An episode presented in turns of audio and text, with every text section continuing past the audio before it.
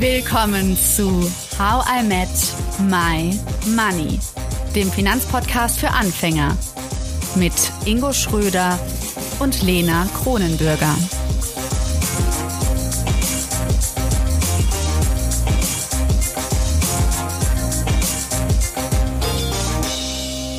Also wir haben jetzt die einmal betriebliche Rente gerade beleuchtet und als erstes hatten wir uns mit der gesetzlichen Rente beschäftigt.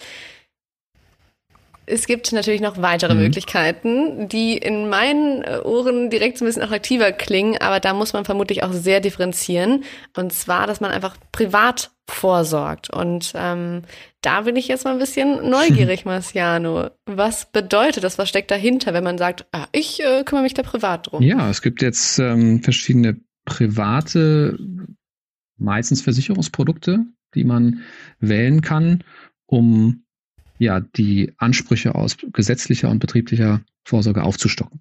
Es gibt, wenn man jetzt mal auf Versicherungsseite sich das anschaut, welche Versicherungsprodukte gibt es, ähm, gibt es Rürup, Riester und Privatrenten, diese drei Kategorien und davon nochmal jeweils ähm, unterschiedliche Ausprägungen. Es gibt klassische Garantieprodukte, es gibt Indexpolicen, es gibt Hybridprodukte und es gibt fondgebundene Produkte.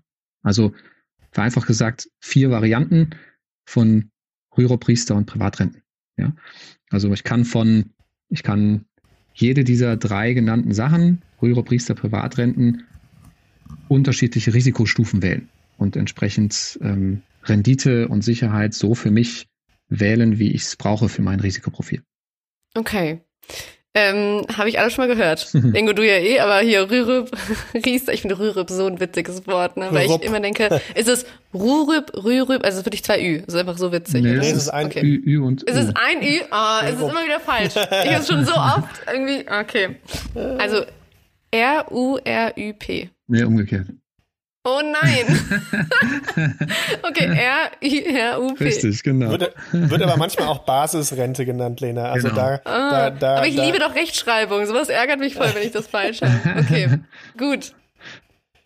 Sehr gut.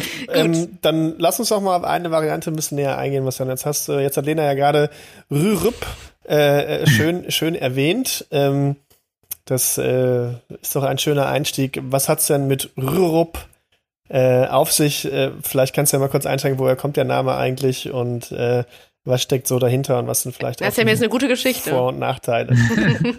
ja, genau. Also die Bert Rürup war derjenige, der die ins Leben gerufen hat. Ähm, Ach, Bert. Dementsprechend äh, ähm, daher kommt der Name. Und ähm, der Ursprungsgedanke bei der Rürup-Rente war, eine Ergänzung zu schaffen für die gesetzliche Rentenversicherung. Ähm, dementsprechend folgt die Basis- oder Rürup-Rente genannt ähm, den steuerlichen Rahmenbedingungen der gesetzlichen Rentenversicherung und auch größtenteils äh, anderen Rahmenbedingungen. Ähm, so, nur dass man dann halt eine Ergänzung zur gesetzlichen hat äh, als Privatprodukt und dass man sich da im Vergleich zur gesetzlichen Rente aussuchen kann, wie lege ich mein Geld selbst an. Ja, das heißt, ich zahle nicht in dieses System ein, wo ich Punkte erwerbe und äh, wo das in, wo ich sozusagen jetzt sofort jemand anders finanziere, sondern ich lege das Geld an, also ein kapitalgedecktes Produkt, sagt man. Ja, so und ähm, die Rürup-Rente kann jeder nutzen. Das, da gibt es einen weit verbreiteten Irrtum tatsächlich, den viele haben, den ich auch immer wieder in der Beratung erlebe, dass man denkt, Rürup wäre nur für Selbstständige. Das ähm, ist ein Irrtum. Rürup kann tatsächlich jeder nutzen. Ähm, man denkt das mit den Selbstständigen, weil es oft so gesagt wird, also weil Selbstständige können kein anderes gefördertes Produkt nutzen, staatlich gefördertes Produkt, außer Rürup. Also zum Beispiel Riester können nur Angestellte machen und Beamte, vereinfacht gesagt. Es gibt noch ein paar äh, Sondergruppen, aber äh, ein Selbstständiger oder eine Selbstständige, die nicht rentenversicherungspflichtig ist, kann nicht Riester nutzen, deswegen kann sie nur Rürup benutzen. Und mhm. ähm, deswegen äh, kommt dann oft der, die, der Fehlschluss, sage ich mal, dass Rürup nur für Selbstständige ist. Das stimmt aber nicht. Ja? Also es kann wirklich jeder nutzen. Warum? Sag mir ganz ehrlich, warum sollte ich eine Rürup haben? Dieses Wort, okay. Genau. Ja, also äh, auch da gibt es jetzt Vor- und Nachteile, die ähm, man jetzt sehr breit aus, auslegen kann. Also ähm, ich versuche mal so die, die wichtigsten Punkte hier zu nennen. Also äh, die Rürup-Rente ist ein sehr verbindliches Altersvorsorgeprodukt. Also wenn ich da einzahle, kann ich nie mehr wieder an das Geld gehen. Also wie das die gesetzliche ganz Rente? klar als Einschränkung sagen. Genau, das ist nämlich Rahmenbedingung gesetzliche Rente. Ich zahle dort ein und ich kann ja nicht sagen, hey, gib mir mal wieder 10.000 von dem Geld wieder, ich möchte gerne irgendwie damit was anderes machen. So, das, das geht eben nicht und dementsprechend, genau, und dementsprechend geht das bei der Rürup-Rente auch nicht. Ja, also da muss ich auch äh, ganz klar dabei bleiben. Ähm, und ich kann mir das später auch nur, wie bei der gesetzlichen, ähm, als Rente auszahlen lassen, nicht einmalig. Ja, das heißt, wenn ich in die Rürup-Rente investiere, dann habe ich ein sehr verbindliches Altersvorsorgeprodukt. Äh, mhm. Ja. Ähm, und auch unwiderruflich die Entscheidung. So, das muss man für sich erstmal äh, als okay empfinden. Ja? Ich finde es gerade total schrecklich, aber ich habe es eh, glaube ich, schon abgeschlossen. Ich sollte nur mal mhm. gucken, was ich da für einen Vertrag habe. Aber ähm, ich glaube, ähm, ja, macht einem kurz ein bisschen Angst, ne? Alles ist weg. genau, genau. Deswegen erwähne ich das auch oft am Anfang direkt, damit man, wenn man sich dafür entscheidet, auch ganz bewusst dafür entscheidet oder eben auch bewusst dagegen. Das mhm. ist auch okay. Ja? Ähm, also es gibt eben die ganz klare Einschränkung. Ähm, und der Vorteil ist wiederum, dass man die Beiträge, die man in so eine Rüruprente reinsetzt, von der Steuer absetzen kann. Und dementsprechend, wenn ich jetzt, äh, ähm, ich sag mal, 50.000 verdienen und ähm, 1.000 Euro in eine Rüruprente investiere, dann bekomme ich nächstes Jahr mit, äh, mit der Steuererklärung dann mh, 300, 400 Euro davon wieder. Ja, beziehungsweise nicht, nicht davon wieder, sondern ich bekomme Einkommenssteuer zurückgezahlt. Und dann habe ich mehr Geld zur Verfügung, als wenn ich es jetzt ins ETF-Depot investieren würde oder in die Privatrente. Also mhm. als, ähm, das heißt, äh, ich generiere damit Liquidität, die ich sonst nicht hätte und kann dann damit wiederum anlegen und mit den Steuervorteilen auch noch Rendite mhm. bewirken. Ja? Deswegen ist die ähm, Rürup-Rente schon ein, ein sehr interessanter Baustein, aber auch ein sehr verbindlicher. Ja, also renditeseitig ist er sehr spannend, gerade wenn man ein fondgebundenes Rürup-Produkt wählt, wo man zum Beispiel auch in ETFs investieren kann innerhalb des Produktes. Ja, das wissen viele auch nicht, dass Versicherungsprodukte jetzt nicht nur immer eine ganz risikoarme Anlage sind, sondern man kann innerhalb von Versicherungsprodukten eben auch sagen, ich investiere in ETFs genauso wie ich das auf dem ETF-Depot tun hm. kann. Ich finde, äh, spannend und verbindlich sind genau solche Adjektive, die ich gut finde. So ein super Mix. okay, was sind so die, die größten Nachteile von Rurip? ähm, die, ähm, ja, das, was wir gerade schon gesagt hatten, die, die Einschränkung in der Verfügbarkeit. Ach so, aber ja. so finde so, okay, so ein krasser ähm, Nachteil ist es nicht, finde ich. Man muss es nur wissen, äh, oder? Ja, genau. Das muss man aber für sich entscheiden. Also viele finden das auch, äh, sagen dann auch für sich, nee, also das lassen wir ganz frei in, der Beratung zum Beispiel. Ähm, und manche sagen auch, nee, das kann ich so jetzt noch nicht entscheiden, dass ich das so verbindlich mhm, wegpacke. Okay. Und dann, dann ist es auch okay, wenn man sich dagegen entscheidet. Aber wenn man sagt, für einen Teil des Geldes oder ist es für mich okay, dann ist es ein sehr spannendes Produkt, äh, gerade wenn man es mit ETFs kombiniert. Kommen wir mal zum nächsten Erfinder von Altersvorsorge, nachdem wir den Herrn Rürup den Bernd. Den Bernd Rürup hatten kommt jetzt der Walter, der Walter Riester. Marciano, was hat es mit Riester auf sich? Das wird ja häufig in der Presse auch mal zerrissen. Ähm, das ist übrigens Bert Rürup, nicht Bernd, nur so zur Info. Aber Habe ich Bernd gesagt? Ich wollte Bert sagen. Alles gut. Oh Gott. Aber Bernd, okay. Bernd Rü Rü Rürup. Das wird Bernd. neuer Freund, Lena. Bernd. Was? Also Bernd. Bernd und Walter. Äh, genau, kommen wir mal zu Ey, Das ist so witzig, wenn wir so Insidermäßig, ne, alle haben mit Money Hörerinnen und Hörer immer so sagen, also ich habe den Bernd und du? Ne? So, das wäre voll cool, ich, ich wenn man Walter. so reden könnte. Okay, wollen wir den Walter, ist die Frage. Wollen wir ihn? Ja, also Walter Riester. Ähm, ja, Riester-Produkte, äh, das ist natürlich das Produkt, was in der Presse so am meisten, sage ich mal, zerrissen wird. Deswegen gibt es da sehr kontroverse ähm, Meinungen drüber. Wenn man das jetzt googelt, dann wird da äh, viel drüber geschrieben. Ähm, und man muss sagen, also Riester-Produkte bedarfen auch einer Überarbeitung aus meiner Sicht. Also sie sind, sie könnten attraktiver sein. Ähm, zunächst mal, für wen ist Riester überhaupt da? Ähm, für alle, die rentenversicherungspflichtig sind. Das heißt, Angestellte und Selbstständige, die pflichtversichert sind, zum Beispiel Personen, die in die Künstlersozialkasse einzahlen, die wären auch ähm, Riester-förderfähig. Ähm, Ärzte und sowas aber nicht, ne? Ärzte nicht, genau, weil sie nicht rentenversicherungspflichtig sind, sondern üblicherweise in ein Versorgungswerk einzahlen und deswegen hm. nicht pflichtig in der gesetzlichen sind. Und ähm, Beamte auch. Die sind ja nicht rentenversicherungspflichtig, aber die sind auch riester-förderfähig. Ja, und dann, ähm, das ist die unmittelbar förderfähige Gruppe. Ähm, und wenn man jetzt nicht förderfähig ist, weil man zum Beispiel selbstständig ist und nicht rentenversicherungspflichtig, dann gibt es nur noch die Chance, dass man mit einer Person, die rentenversicherungspflichtig verheiratet ist, die Riester-förderfähig verheiratet ist und darüber dann Riester-förderfähig wird. Ja? Wenn man es unbedingt will. Wenn man den Walter unbedingt will. Genau, genau. Dann, ja.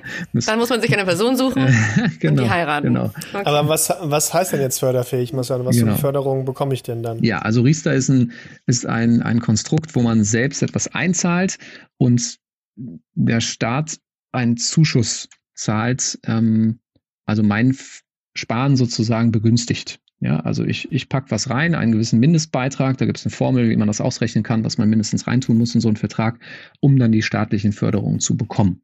Ja, das ist so die, ähm, die, äh, die Vorgehensweise. Und ähm, wenn man Kinder hat, kriegt man noch mehr Förderung und so weiter.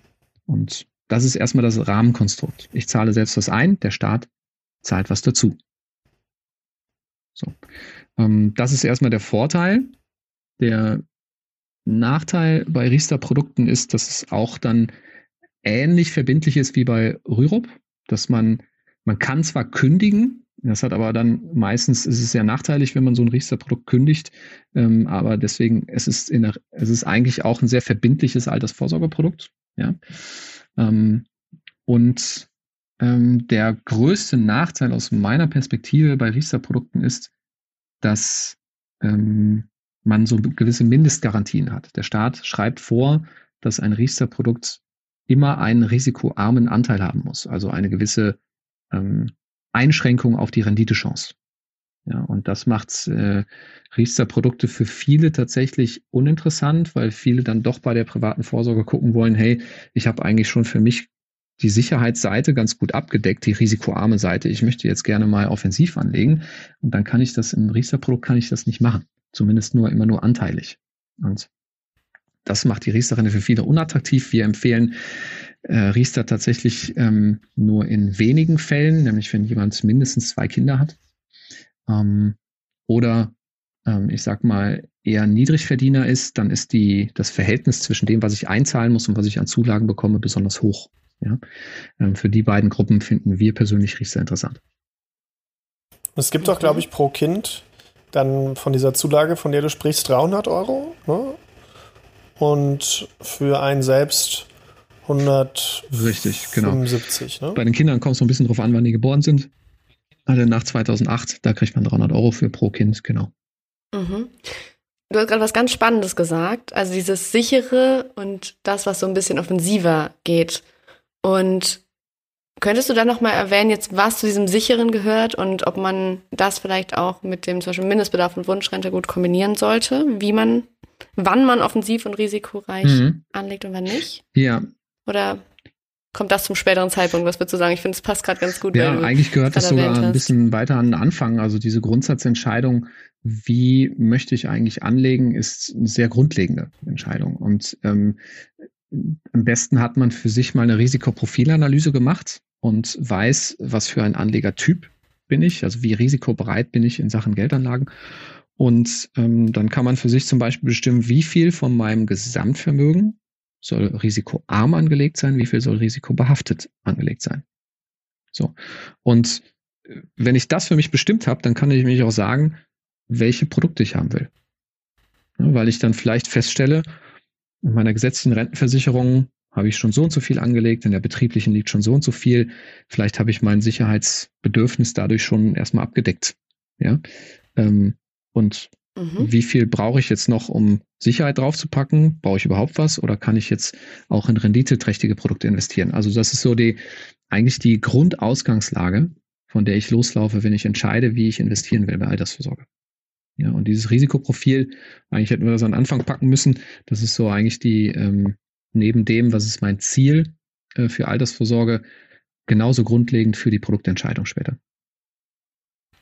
Du hast es aber schon erwähnt, nur hm. dass wir jetzt nochmal da gerade drauf eingehen, ist ganz gut. Ähm, ja. Okay.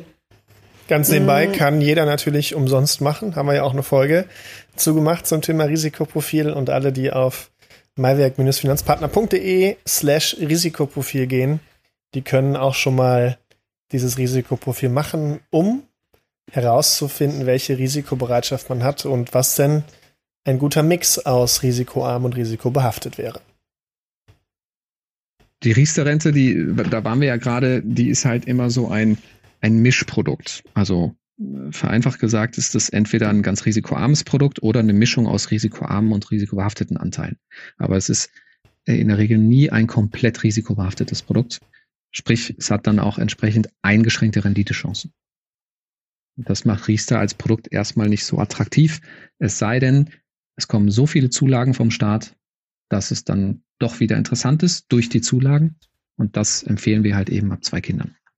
Mhm. Also ich würde sagen, wir merken die ganze Zeit, das hast du ja auch schon gesagt, Marciano, ein höchst individuelles Thema, diese Altersvorsorge. Aber es gibt eben diese Richtlinien, die du uns jetzt aufgezeigt hast, die einfach helfen, dass man schauen kann, was ist denn für ein gut. Bert. Mhm. Bert? Bernd? Bert. Bert. Bert. Bert. Okay, guck mal, wie böse ihr schon werdet. So, Lena, Bert. du merkst dir. okay, sehr cool. Wir kommen zur nächsten Quelle, die ich super spannend finde. Und da bin ich mal gespannt, Marciano, was du dazu sagst, weil als ich in ETFs investiert habe, war ja so mein, meine große Vision, wow, ich bin jetzt so krass aufgestellt, so in 20, 30, 40 Jahren ähm, und werde mit der Rendite da einen Teil meiner Altersvorsorge mitstopfen, sozusagen. Mhm. Ist das eine gute Idee? ETFs als Quelle für die Altersvorsorge? Und als einzige mhm. Quelle. Ja, ich schätze mal, das ist, ja, das, das ist jetzt ein bisschen zu einfach, Ingo. Da würde ich mal sagen, nee. Genau. Also zunächst mal ETFs äh, finden wir äh, super erstmal. Ähm, und man kann sie ja eben auch nutzen in Versicherungsprodukten. Sprich Rürup-Renten, mhm. ähm, Riester-Renten, aber auch Privatrenten, die hatten wir jetzt noch gar nicht angesprochen. Ja, also es gibt halt auch private Rentenversicherungen, wo man jetzt keine staatlichen Förderungen hat und sowas. Ähm, die, da kann man ja auch ETFs besparen. Und man kann ETFs natürlich besparen über eine, eine Bank, über ein Bankprodukt namens Depot. Das heißt, wir haben dann ein ETF-Depot und ähm, das hat alles seine Vor- und Nachteile. Also wenn ich jetzt mal ähm, das ETF-Depot hat gegenüber Versicherungen zweifelsohne den Vorteil, dass es kostengünstiger ist. Also wenn ich jetzt mir Verwaltungskosten von Versicherungsprodukten anschaue und Verwaltungskosten von ähm, ETF-Depots, dann sind ETF-Depots erstmal kostengünstiger. Ja? Bei den Versicherungsprodukten gibt es äh, eine sehr große Bandbreite an ähm, Kostenintensität, sage ich jetzt mal. Äh, es gibt wirklich sehr, sehr teure Produkte, insbesondere da, wo Vermittler an der Vermittlung noch Geld verdienen, im Sinne von, dass da Provisionen fließen. Die werden nämlich immer direkt aus den Produkten entnommen und das macht die Produkte häufig sehr, sehr teuer. Ja, ähm, und dann gibt es eben auch Honorartarife, also Nettotarife, die sozusagen bereinigt sind von Vermittlerprovisionen und ähm, die sind deutlich kostengünstiger und ähm, unbedingt zu empfehlen. Wenn man sagt, ich entscheide mich für Versicherungsprodukte, sollte man unbedingt provisionsfreie Tarife nehmen. Ja? Und die sind mhm. dann auch nur noch nicht mehr viel teurer als das ETF-Depot. Das war Teil 3 mit dem Altersvorsorgeexperten Marciano. Und wer gut aufgepasst hat, der hat gehört, dass ich eigentlich nur drei Folgen geplant hatte mit ihm. Aber wenn man zu viele Fragen hat, dann werden daraus gerne auch mal vier. Deshalb freut euch auf nächsten Money Monday. Dann besprechen wir mit Marciano ETFs im Gegensatz zu ETF-Versicherungen und wie wir den perfekten Altersvorsorgemix hinbekommen. Danke, dass du zugehört hast und toll, dass du ein Teil von How I Met My Money bist. Wir hoffen, dir hat diese Folge gefallen. Um keine Folge zu verpassen, klick einfach direkt auf den Abonnieren-Button auf Spotify, Deezer und Apple Podcasts. Für weitere Tipps und Tricks und Informationen, damit du dein Geld und dich besser kennenlernst, folge uns auf Instagram, Twitter, Facebook und LinkedIn. Dort kannst du uns auch immer schreiben, falls du Fragen, Feedback oder Themenwünsche hast. How I Make My Money wird gesponsert von der MyBack Finanzakademie. Spannende Online-Kurse für deine finanzielle Zukunft zu ETFs, Immobilien und Altersvorsorge. Natürlich gibt's für dich Rabatt. Schau dafür einfach in die Show Notes. Bis zum nächsten Money Monday. Wir freuen uns schon.